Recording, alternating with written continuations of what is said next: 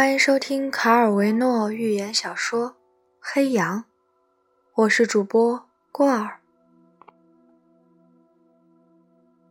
从前有个国家，里面人人是贼。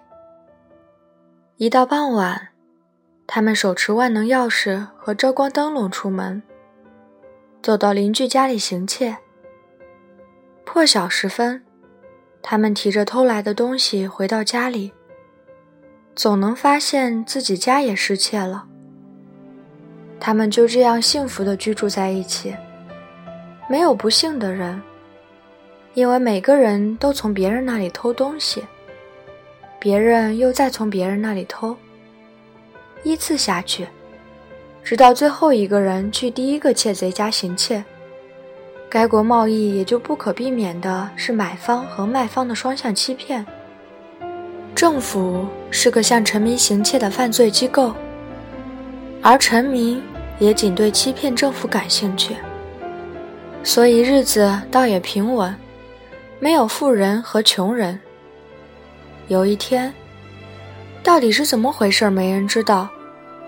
总之，有个诚实人到了该地定居。到晚上，他没有携带提灯的出门。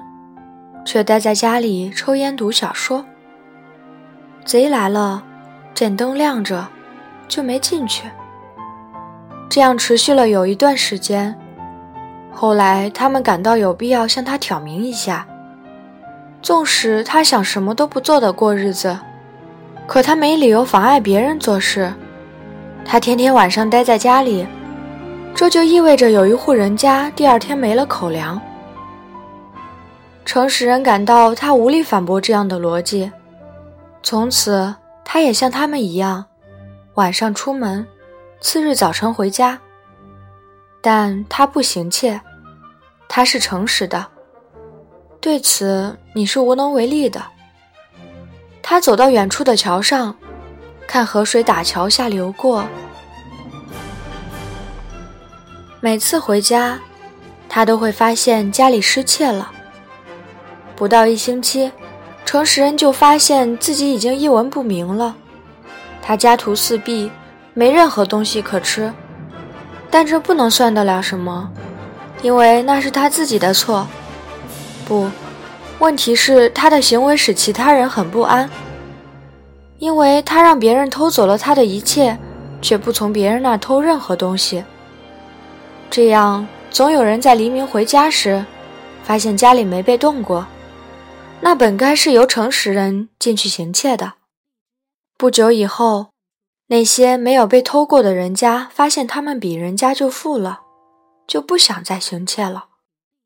更糟的是，那些跑到诚实人家里去行窃的人，总发现里面空空如也，因此他们就变穷了。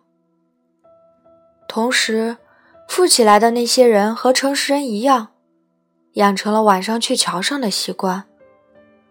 他们也看河水打桥下流过，这样事态就更混乱了，因为这意味着更多的人在变富，也有更多的人在变穷。现在那些富人发现，如果他们天天去桥上，他们很快也会变穷的。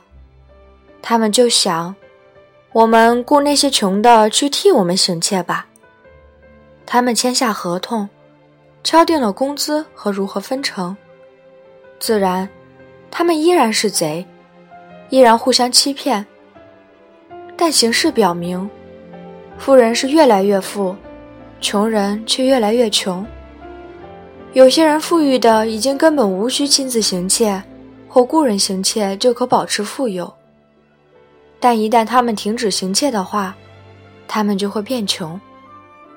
因为穷人会偷他们，因此，他们又雇了穷人中的最穷者来帮助他们看守财富，以免遭穷人行窃。这就意味着要建立警察局和监狱。因此，在那诚实人出现后没几年，人们就不再谈什么偷盗或被偷盗了，而只说穷人和富人。但他们个个都还是贼。唯一诚实的只有开头的那个人，但他不久便死了，饿死的。本次播送到此结束，欢迎关注过儿的微信公众号“过儿睡前故事”，发现更多精彩故事。